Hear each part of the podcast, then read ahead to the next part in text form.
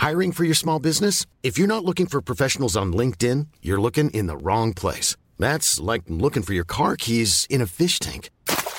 LinkedIn helps you hire professionals you can't find anywhere else, even those who aren't actively searching for a new job but might be open to the perfect role. In a given month, over 70% of LinkedIn users don't even visit other leading job sites. So start looking in the right place. With LinkedIn, you can hire professionals like a professional. Post your free job on linkedin.com slash spoken today. Heraldo Radio, con la H que sí suena y ahora también se escucha.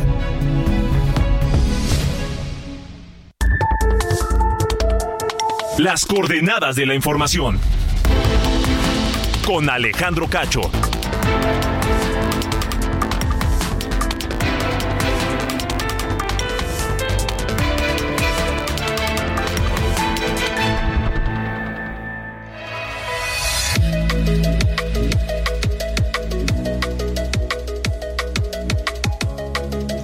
¿Qué tal? ¿Cómo están? Son las 8 en punto, tiempo del centro de México. Bienvenidos en este lunes, lunes 20 de marzo de 2023, día de asueto en la República Mexicana. Gracias por acompañarnos en este espacio, las coordenadas de la información que se transmite a través de la Red Nacional de Heraldo Radio a toda la República Mexicana y también a los Estados Unidos a través de Naomida Radio. Gracias a todos por permitirme acompañarles la próxima hora. Yo soy Alejandro Cacho y les agradezco su atención. Esta noche, esta noche, aquí en las coordenadas de la información, un, un hallazgo que podría cambiarle literalmente la vida a mucha gente, a mucha gente. ¿Saben ustedes cuáles son las causas del Alzheimer?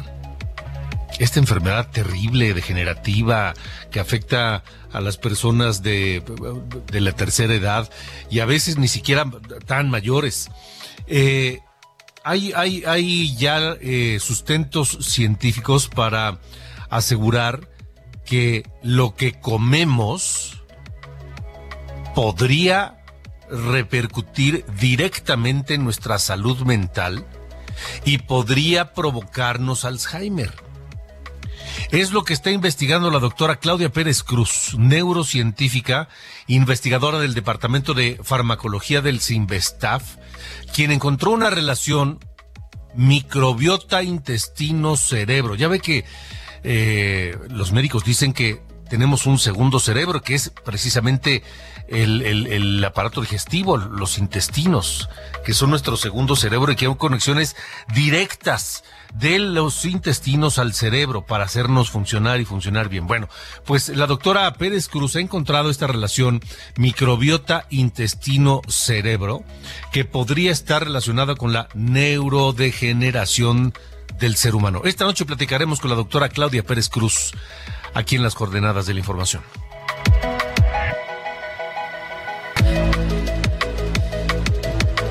Yo los escucho y los leo en el 55 45 40 89 16. 55 45 40 89 16. Y también a quienes nos eh, escuchan y quieren participar, enviar mensajes de WhatsApp a este programa, pueden poner el 52 que es la clave de, de, país de México, 52, y luego 55, 45, 40, 89, 16. Vamos a hablar hoy también de la seguridad en el centro del país, en el Valle de México, particularmente la seguridad entre el Estado de México y la Ciudad de México. El maestro Rodrigo, Gerardo, perdón, Gerardo Rodríguez Sánchez Lara, director del Departamento de Relaciones Internacionales y Ciencia Política de la Universidad de las Américas Puebla, además colaborador de El Heraldo de México, nos hablará sobre la percepción de seguridad en el Estado de México y en la Ciudad de México. ¿Ustedes dónde se sienten más seguros?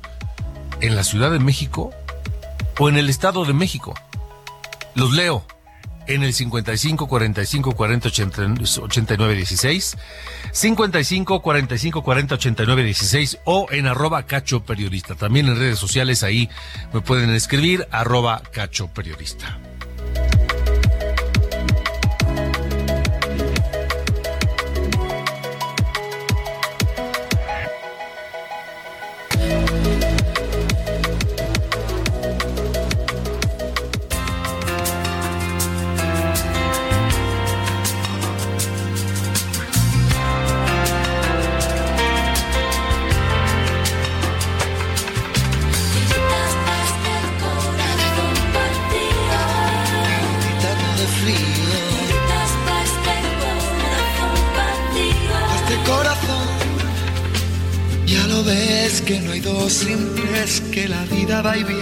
Que no se detiene, qué sé yo. Pero miénteme aunque sea, dime que algo queda entre nosotros dos, que en tu habitación nunca sale el sol, ni existe el tiempo ni el dolor. Llévame si quieres a perder a ningún destino sin ningún porqué. Escuchamos esta noche a Alejandro Sanz, ni más ni menos. Alejandro Sanz, que se catapultó a la fama mundial con este tema, Corazón Partido. A mí me gusta mucho, la verdad, pero me parece, Ángel Arellano, no sé si coincidas, que a partir de que Alejandro Sanz la pegó con este tema, ya todos los demás los canta igual.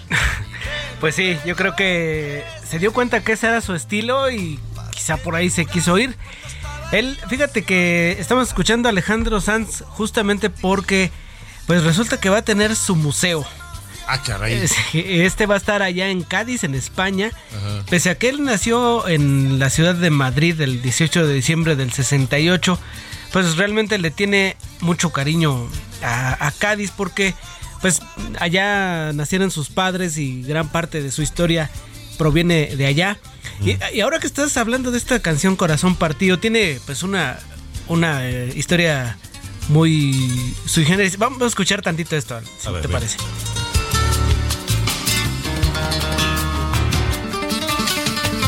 Y es que te decía, te, iba a decir que esto también es muy característico de la canción.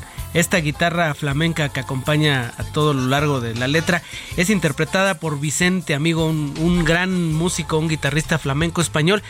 Y pero te iba a contar de, lo que ocurrió al principio de la canción. Habrás notado que dice tiritas para este corazón partió. Las tiritas son lo que conocemos aquí como los curitas Allá en España ah, le dicen. pero esto generó una demanda de la empresa que fabricaba esta marca de benditas, vamos a llamarle. Y apenas en 2018 todavía seguía en pleito que quería que le dieran algo. Pues Alejandro Sanz.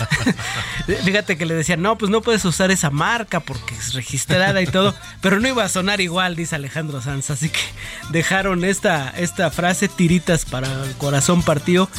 Y pues creo que sí, ahora sí que literal, creo que sí pegó. Sí, pero ¿qué iba a ganar la empresa esta, hombre? no. ¿No? pero lo demandó cuando apenas empezaba, no creas que ya, cuando era toda una figura consolidada. Así que pues mucha, mucha historia tiene Alejandro Sanz, que por ejemplo se puso a llorar cuando el Festival de Viña del Mar no lo, no lo favoreció. Ya ves que se publicó aguas, ¿eh?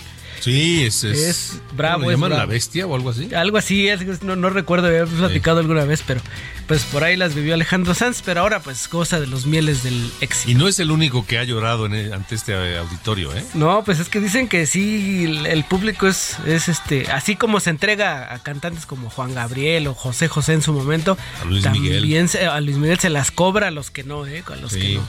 Sí, sí, sí. Pregúntale a Anaí, por ejemplo. sí, también le tocó. Sí, sí, le tocó. Le, Pregúntale a, a Diego, este, ¿cómo se llama este argentino? Diego. Ah, ah, ah, ¿Quién, quién? Uno que uno Diego reciente. Verdaguer, Diego Boneta. No. no me acuerdo. ¿Qué me están soplando? Pero no. creo que no, lo dimos. Este, la que canta la de la de este la de Color Esperanza o cómo se llama? Ese, sí. ¿Cómo se llama? A ver ahorita.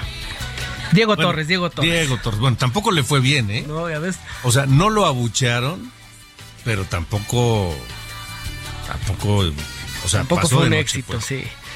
bueno, pues así arrancamos y más tarde cambiaremos por otros rumbos musicales, Alejandro. Me parece muy bien. Sí. Buen inicio de semana. Gracias, igualmente para ti. Gracias.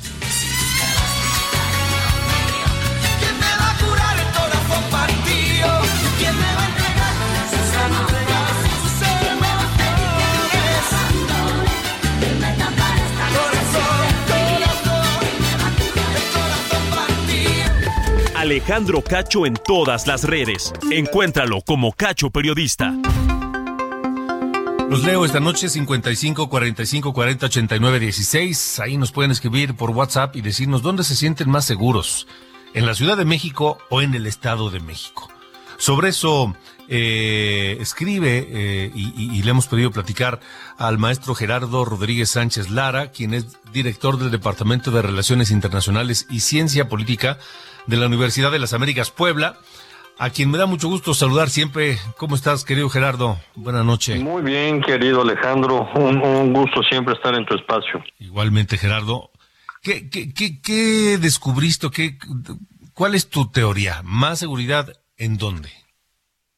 Mira, me, estaba preguntando en, en, la antesala de las elecciones, ¿no? Ajá. Para pensar si el tema de la seguridad va va a impactar en el voto de los mexiquenses este año y en el de los chilangos el próximo año. Mira, es muy interesante el, el número de delitos per cápita, es decir, por no importando el tamaño del estado, cuántos delitos se cometen, eh, tenemos más o menos el mismo, la misma tasa por cada 100 mil habitantes, 45.6 y 45.3, primero en el Estado de México, después en la Ciudad de México. La gran diferencia es la percepción de inseguridad, Alejandro. Mientras que en la Ciudad de México hay una percepción de inseguridad de un 83% que sigue siendo alto, en el, en el Estado de México es de casi 91%. Ah, caray. Eh, sí, y, y, la Ciudad de México ha llegado a estar en niveles de 73% con Marcelo Ebrard, por ejemplo. Y esa fue una elección que arrasó recordemos el PRD con Miguel Ángel Mancera. Sí. Eh, y después Miguel Ángel Mancera dejó una tasa de inseguridad, de percepción de inseguridad eh, mayor al 86%, ¿no? Entonces, eh, y ahí hubo un cambio político, ahí fue un cambio de, de, PRD hacia Morena, a lo mejor ahí también la ola de, de Andrés Manuel influyó, pero bueno, el tema es el siguiente. Para mí la hipótesis es por qué hay más eh, sentimiento de seguridad en, el, en, la Ciudad de México. Yo creo que son varios factores. Primero, hay un mando único de policía, ¿no? Hay una respuesta más inmediata cuando hay algún tipo de delito. También hay el doble de cámaras en la Ciudad de México que en el Estado de México hay 40 mil.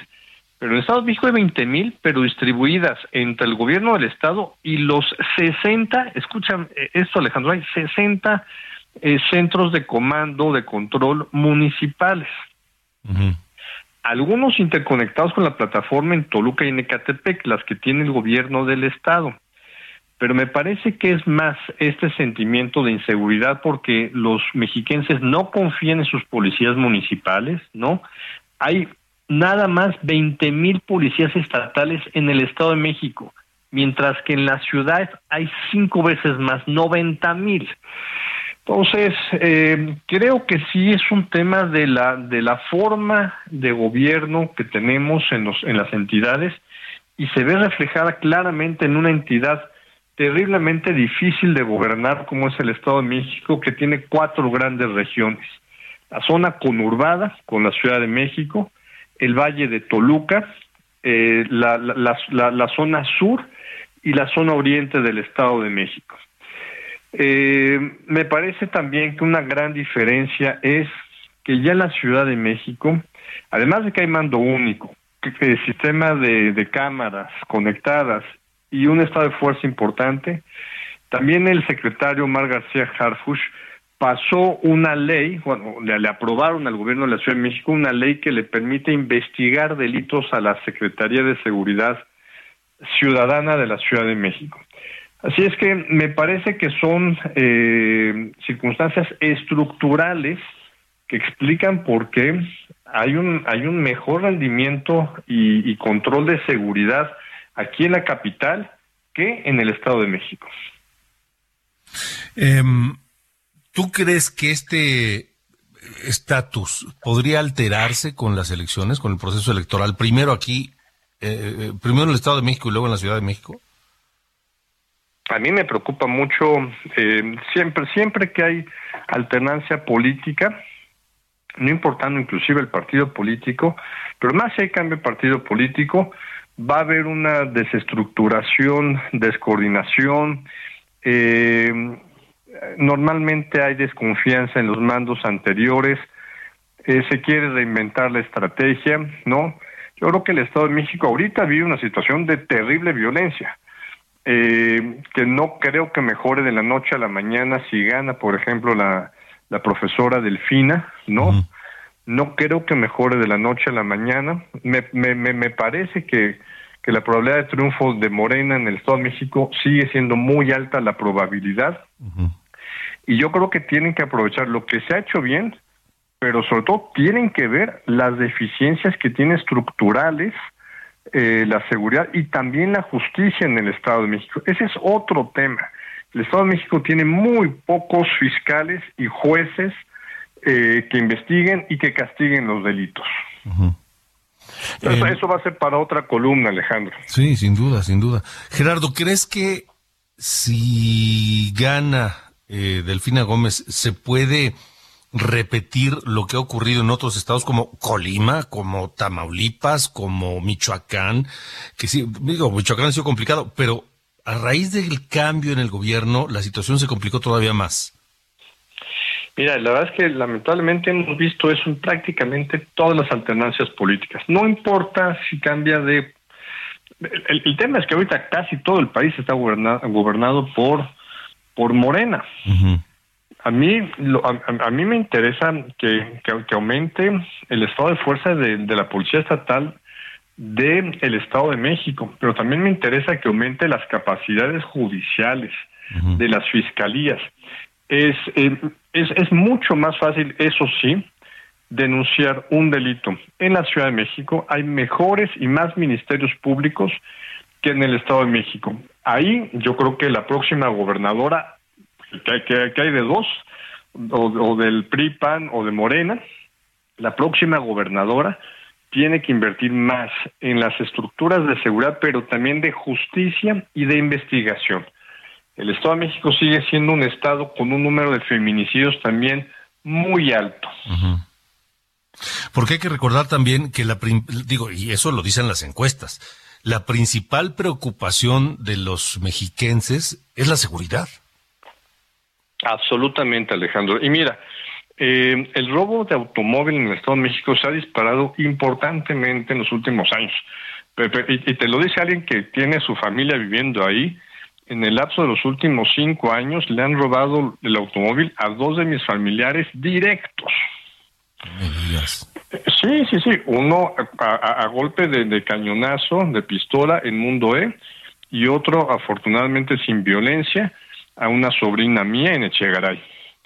Entonces, eh, si tú le sumas a eso el robo al autotransporte, en cuanto se suben pasan la frontera de la Miguel Hidalgo a Naucalpan y se suben a la central, eh, pues esta multimodal de transporte del toreo, lo que antes el toreo, sí. ahí asaltan de, a, tiro por, por piedra, ¿no?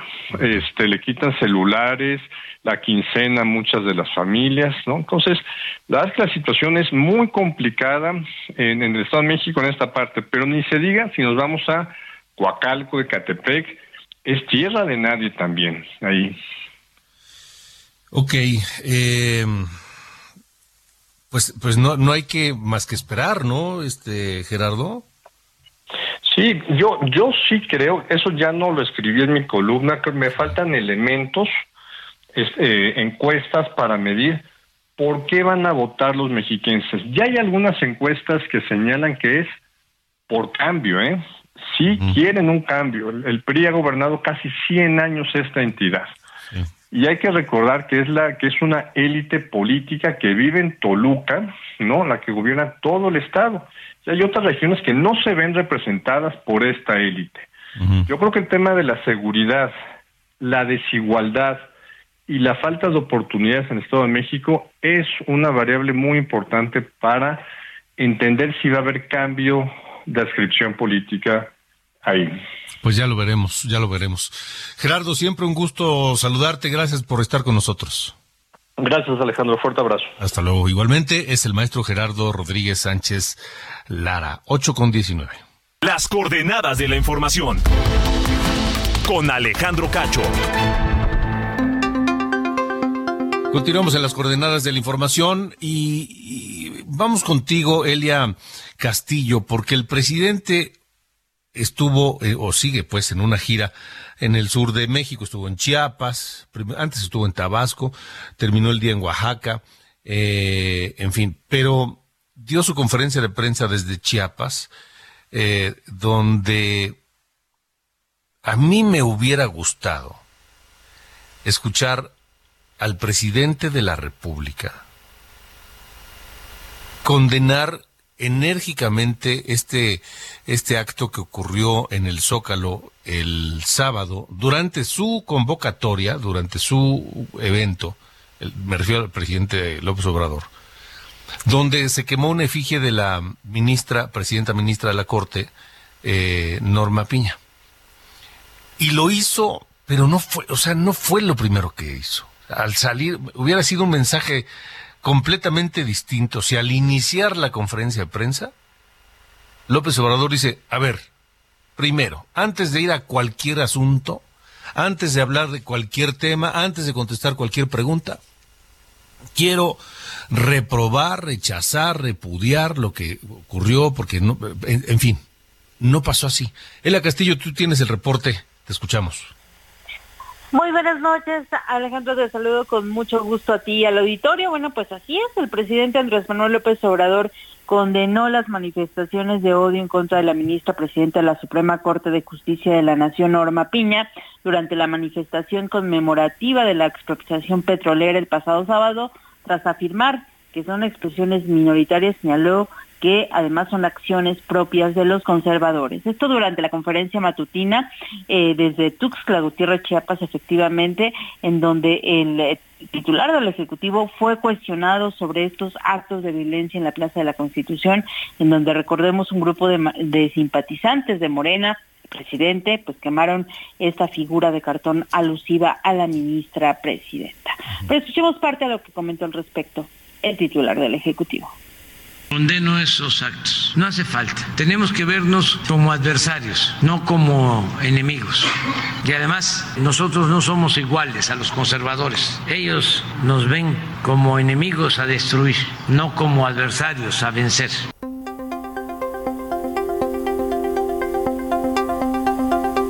Sí, te escuchamos, Alejandro, eh, el presidente Andrés Manuel López Obrador, bueno, pues dijo que son expresiones minoritarias del movimiento, que la mayoría de la gente está muy consciente de que debe seguir luchando por la vía pacífica. Y bueno, eh, de paso señaló que eh, pues figura alguna figura suya también fue quemada durante la concentración en defensa del Instituto Nacional Electoral y nadie dijo nada principalmente dijo los medios de comunicación, pero bueno, eh, eh, eh, evidentemente como como bien lo señalas, bueno, pues condenó estos hechos, pero pues con estas reservas, en donde incluso comparó, comparó que cuando quemaron una figura suya, nadie dijo nada. Cosa que no es cierta, porque sí se, sí se, sí se, sí se condenó también en aquel momento. Y no está bien que eso lo hagan absolutamente con nadie. Jenny, gracias. Muy buenas tardes. Hasta luego, buena noche, Jenny Castillo. Y vamos, le decía que el presidente estuvo en Chiapas. Jenny Pascaso, tú tienes este, pues lo que pasó afuera del donde dio la conferencia, protestas al presidente. Así es, Alejandro, muy buenas noches. Pues para informarte que madres de víctimas de feminicidio, de desaparición, de homicidio doloso, además de desplazados estudiantes, egresados sin títulos, desempleados y ciudadanos preocupados por el impacto de las obras públicas, se manifestaron a las afueras del cuartel de general de la séptima región militar aquí en la capital de Chiapas, donde el presidente Andrés Manuel ofreció la conferencia matutina. Una noche antes, Maricruz Velasco Nájera y Adriana Gómez, madre de Carla Yesenia Gómez Velasco y Jade Jun Gómez, respectivamente, buscaron al presidente a su arribo a la ciudad, pero el equipo de seguridad evitó el contacto. Las madres de las jóvenes víctimas de feminicidio pasaron la noche en la entrada del cuartel militar para solicitar la audiencia con López Obrador a primera, obra, a primera hora y plantear la impunidad en los casos de feminicidio aquí en el Estado. Flor también acudió con su familia para exigir justicia por el feminicidio de su hija Paola Yasmín, que fue encontrada en la cisterna de una escuela pública federal. Eh, pues hasta ahora no hay avances en la investigación y la Fiscalía de Chiapas quiere resolver el caso como muerte accidental. Isabel Torres Aquino también llegó con pancartas y una lona con la ficha de búsqueda de su hija Cassandra que fue levantada por un comando armado en el municipio de Berriozábal durante una fiesta familiar el 17 de diciembre de 2022. La señora Francisca, familiar de las 21 personas desaparecidas por el grupo armado El Machete, también eh, llegó desde muy temprano. El presidente eh, ordenó nos van a cortar, este, Jenny, nos van a cortar. Gracias por la información. Gracias. Está bien. Vamos a corte. Alejandro Cacho en todas las redes. Encuéntralo como Cacho Periodista. Las coordenadas de la información. Con Alejandro Cacho.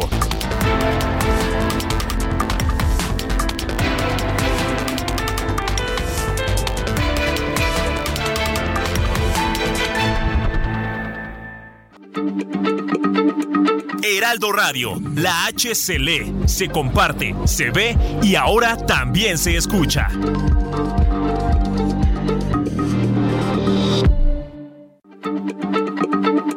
Heraldo Radio, la H se lee, se comparte, se ve y ahora también se escucha.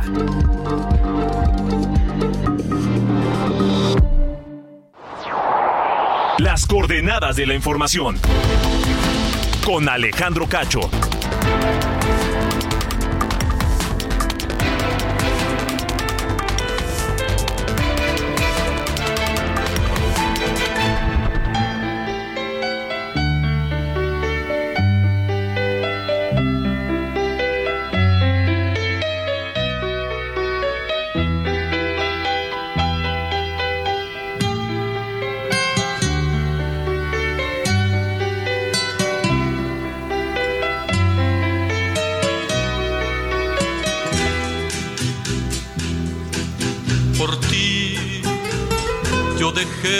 Pensar en el mar.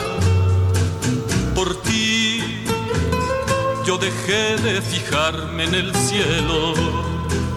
Por ti me ha dado por llorar como el mar. Me he puesto a sollozar como el cielo. Me ha dado por llorar. Por ti la ternura se niega conmigo 8 con 31, continuamos en las coordenadas de la información. Hoy es lunes, lunes 20 de marzo de 2023. Yo soy Alejandro Cacho. Les agradezco que nos acompañen a través de Heraldo Radio en todo el país y también a través de Naomedia Radio en los Estados Unidos. Escuchamos al inolvidable Oscar Chávez y este tema también inolvidable en su voz, Por ti. Oscar Chávez, que nació el 20 de marzo de 1935, era originario de la Ciudad de México. Hey, I'm Ryan Reynolds. Recently, I asked Mint Mobile's legal team if big wireless companies are allowed to raise prices due to inflation. They said yes. And then when I asked if raising prices technically violates those onerous two year contracts, they said, What the f are you talking about, you insane Hollywood ass? So to recap, we're cutting the price of Mint Unlimited from $30 a month to just $15 a month. Give it a try at mintmobile.com slash switch. $45 up front for three months plus taxes and fees. Promo for new customers for limited time. Unlimited more than 40 gigabytes per month. Slows. Full terms at mintmobile.com. Compositor, actor, cantante, que fue una de las víctimas del COVID. Así como Armando Manzanero, que también murió por COVID. Eh, Oscar Chávez falleció el 30 de abril de 2020 de coronavirus y hoy lo recordamos, 8.32. es la locura del cielo. Por ti, el llanto es una llaga de celos. Por ti, el dolor es el sol sin la flor. El infierno es amor tan eterno. El infierno es amor. Alejandro Cacho en todas las redes. Encuéntralo como Cacho Periodista.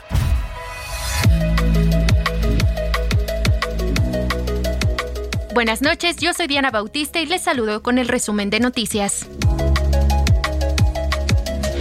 En Nuevo León fueron reportados como desaparecidos dos hermanos de nacionalidad estadounidense de 9 y 16 años de edad.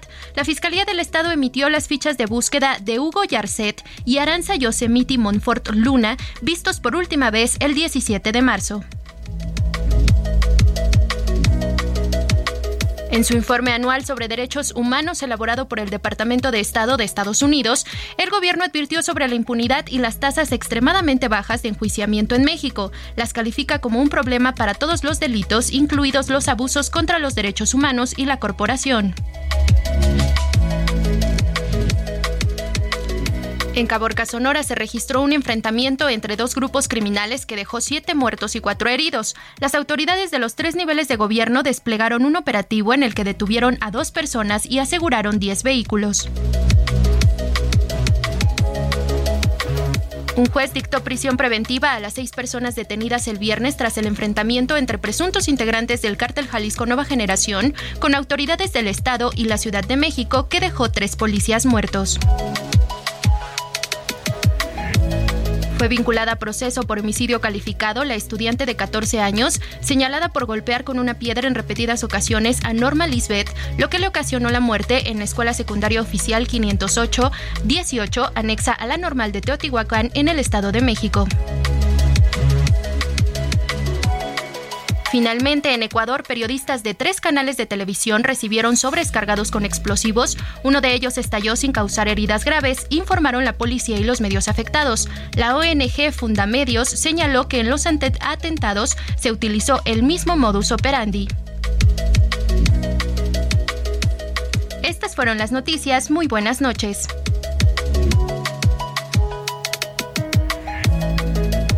Las coordenadas de la información con Alejandro Cacho.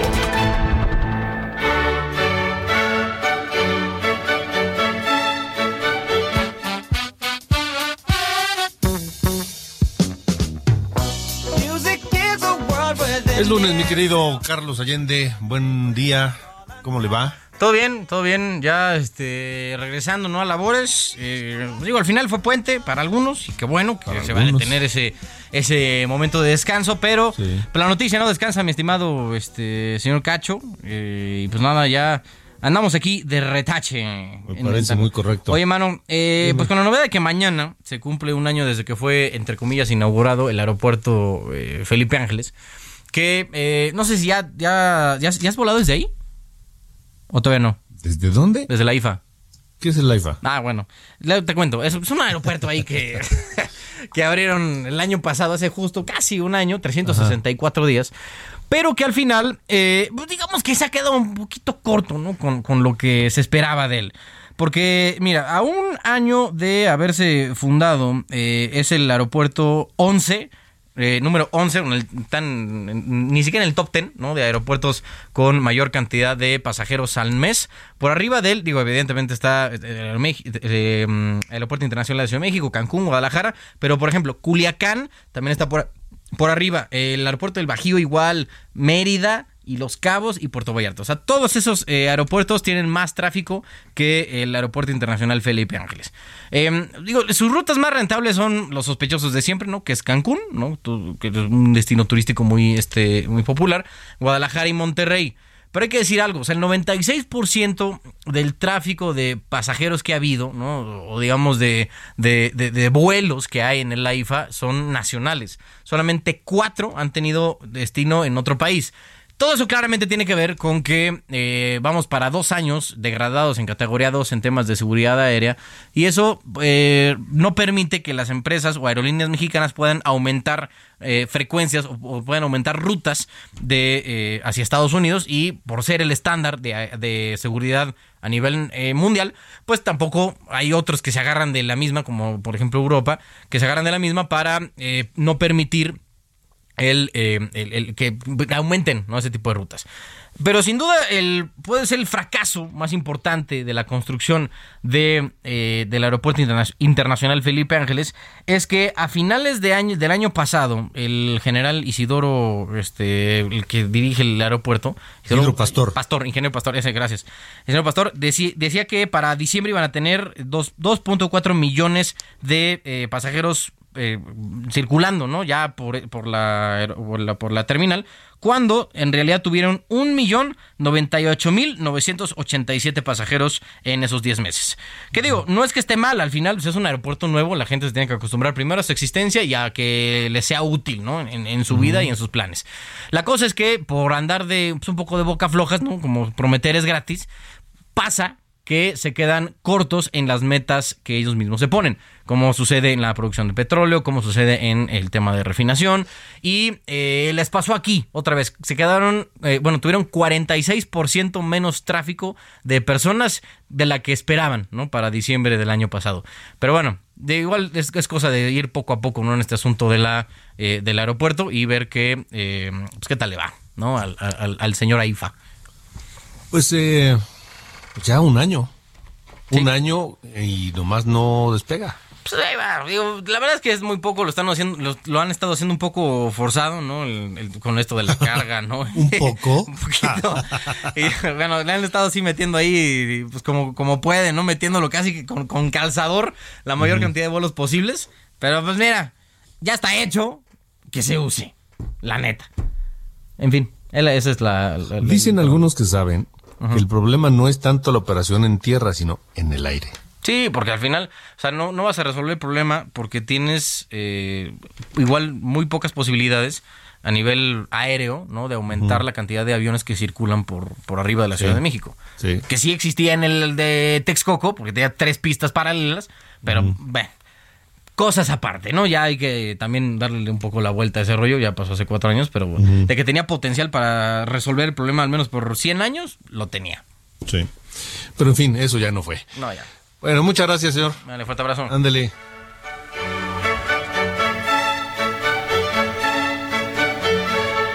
Las coordenadas de la información. Con Alejandro Cacho. Las 8 con 40, 20 para las 9 tiempo del centro de México. Hablemos del Alzheimer. Esta enfermedad degenerativa que afecta funciones cerebrales, la deteriora la memoria, la capacidad de razonar, eh, y con el tiempo va llevando a la persona a perder la habilidad de ciertas tareas, por básicas o sencillas que éstas sean. Y pareciera que, que hay, tiene una conexión, esto, o pudiera tener una conexión con, con el intestino. Por ahí dicen que somos lo que comemos, pero sobre todo que tenemos un segundo cerebro que es precisamente el, el, el, intestino, la microbiota y todo eso. Y aparentemente hay una relación entre lo que ocurre en nuestro intestino con lo que ocurre en nuestro cerebro, particularmente con el Alzheimer. Esto lo está investigando la doctora Claudia Pérez Cruz. Ella es eh, neurocientífica, investigadora del Departamento de Farmacobiología de Sinvestav y está con nosotros esta noche y le agradezco, doctora. Buenas noches y gracias. Hola Alejandro, buenas noches. Mucho gusto. Igualmente. ¿De qué se trata? Si hay, si, si hay una conexión entre nuestra microbiota y el Alzheimer. Sí, este, hace ya una década más o menos empezaron uh -huh. a existir varios estudios clínicos en donde empezaba a dilucidarse una relación muy importante entre el tipo de bacterias que tenemos en el intestino y no solamente las emociones, que fue lo primero que se empezó a, a, a publicar, sino justamente sobre la neurodegeneración, que justamente es una de las enfermedades, como tú describes, pues que afectan a la población actual, ¿no? Uh -huh. el Alzheimer, el Parkinson también.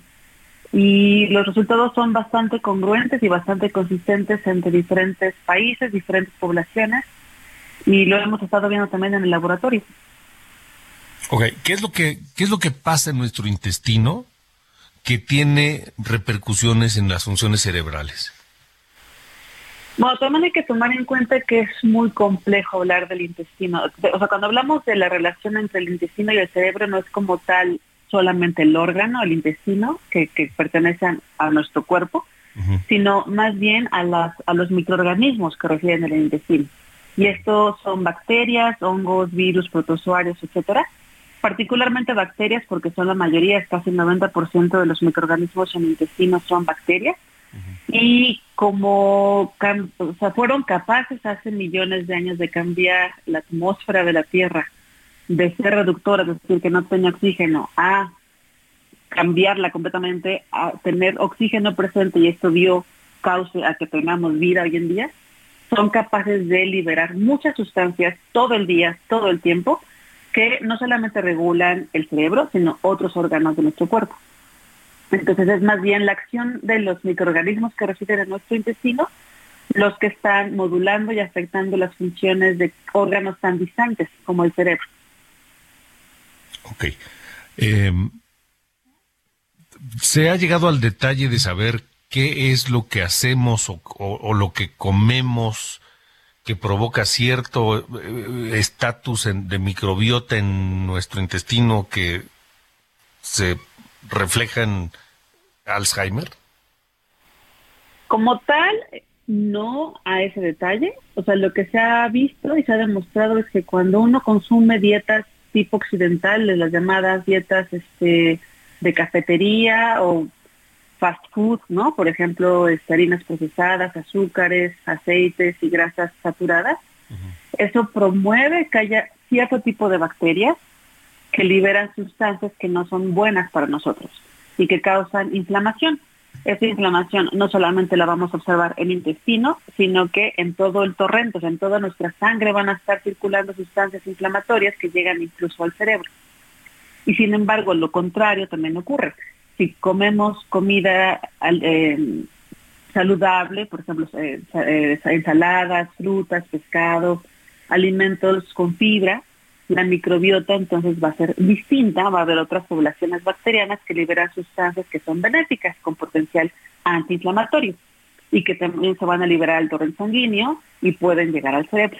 Pues la relación exactamente así de qué tipo de bacterias tengo que tener para que me dé Alzheimer, obviamente no se conoce al momento.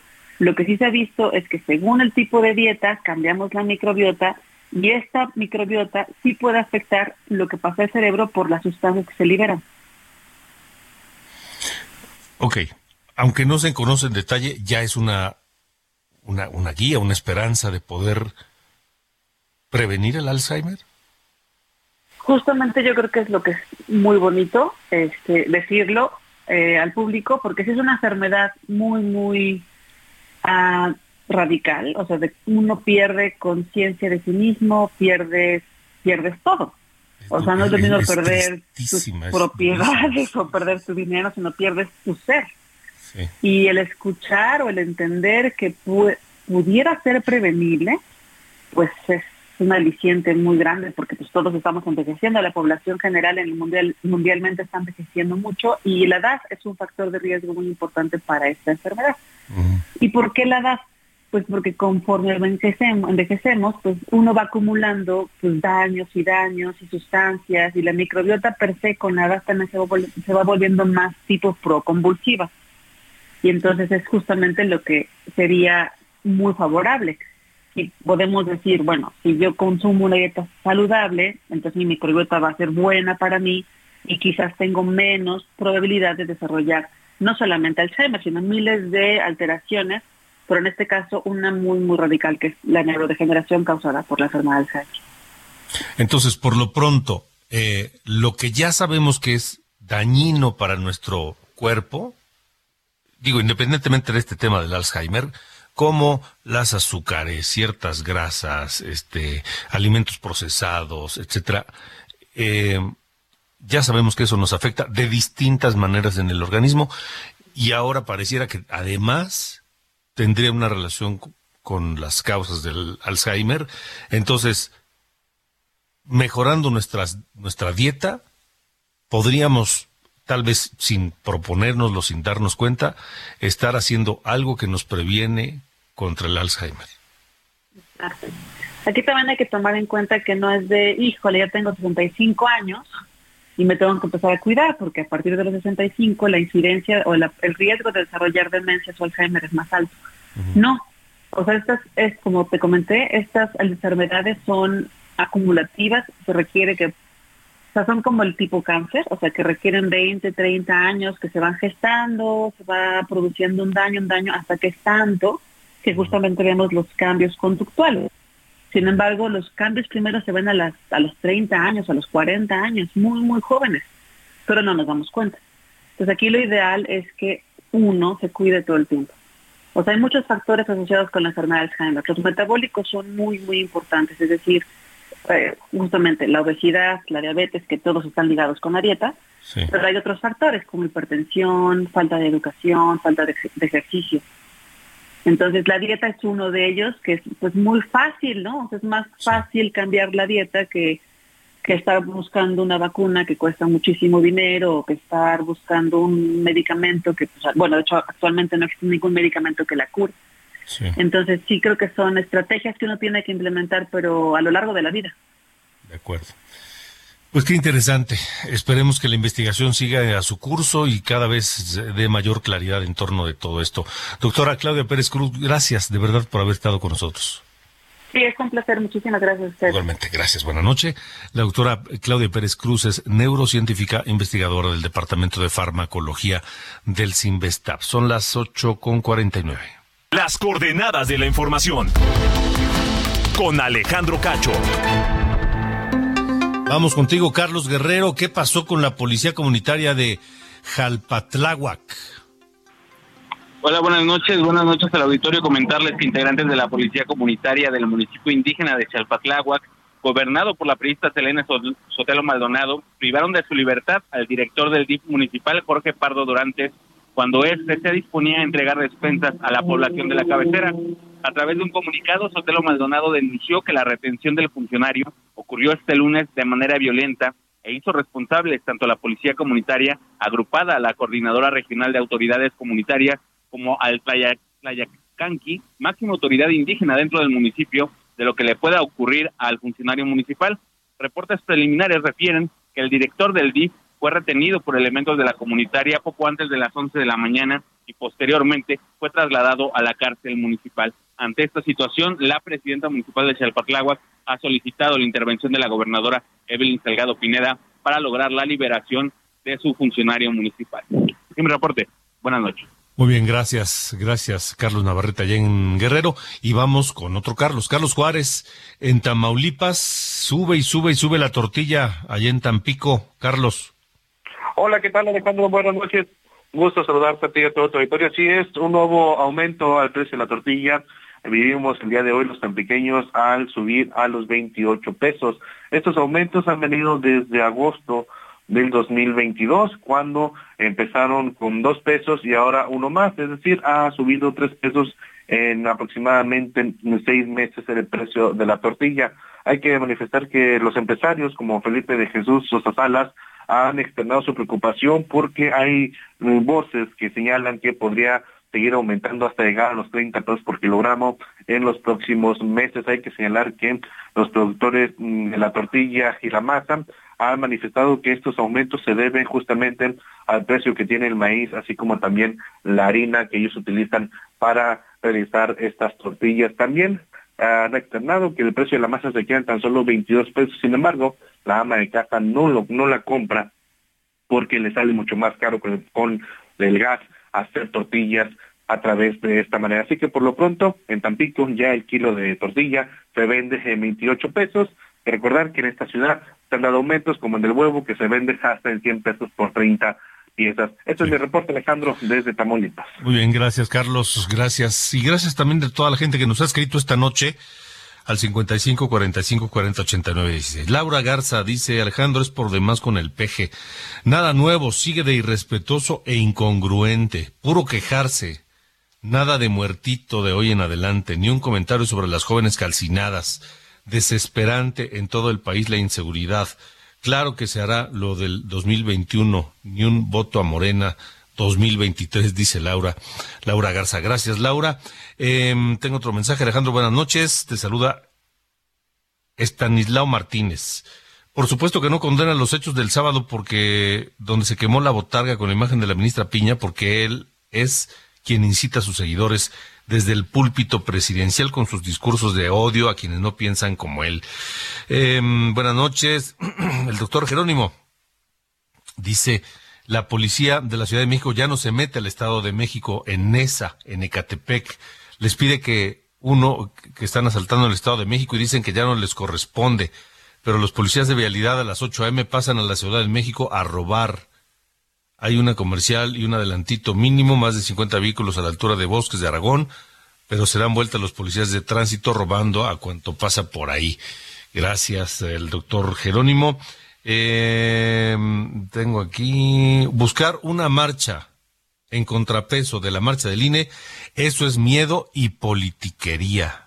Por eso de llevar acarreados. Es politique porquería, dice Manuel Blanco. Nos vamos, nos vamos esta noche, vamos, tenemos música y tenemos un clásico de la música country de los años 80. Es ni más ni menos que Kenny Rogers con Cover of the County, es el, el cobarde del condado. Y Kenny Rogers murió el 20 de marzo de 2020 en Georgia, en Estados Unidos. Cantautor, autor, una leyenda de la música country. Había nacido en Texas, en Houston, el 21 de agosto de 1938. Murió a los 81 años. Con Kenny Rogers nos despedimos esta noche. Gracias por habernos acompañado. Lo espero mañana, 9 de la mañana, en Heraldo Televisión, en esta mañana, y a las 8 de la noche aquí en Heraldo Radio. Por supuesto, en las coordenadas de la información. Yo soy Alejandro Cacho. Pásela bien. Buena noche.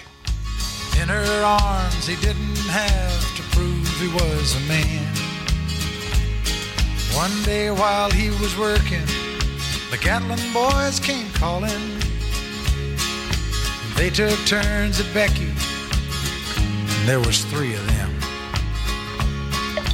Tommy opened up the door and saw his Becky crying. The torn dress, the shattered look was more than he could stand. Esto fue Las coordenadas de la información. Con Alejandro Cacho.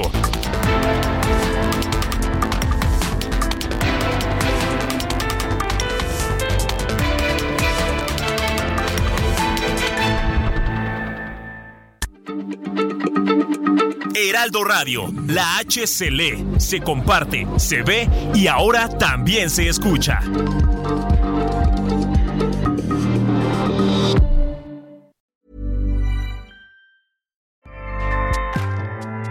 ACAST powers the world's best podcasts.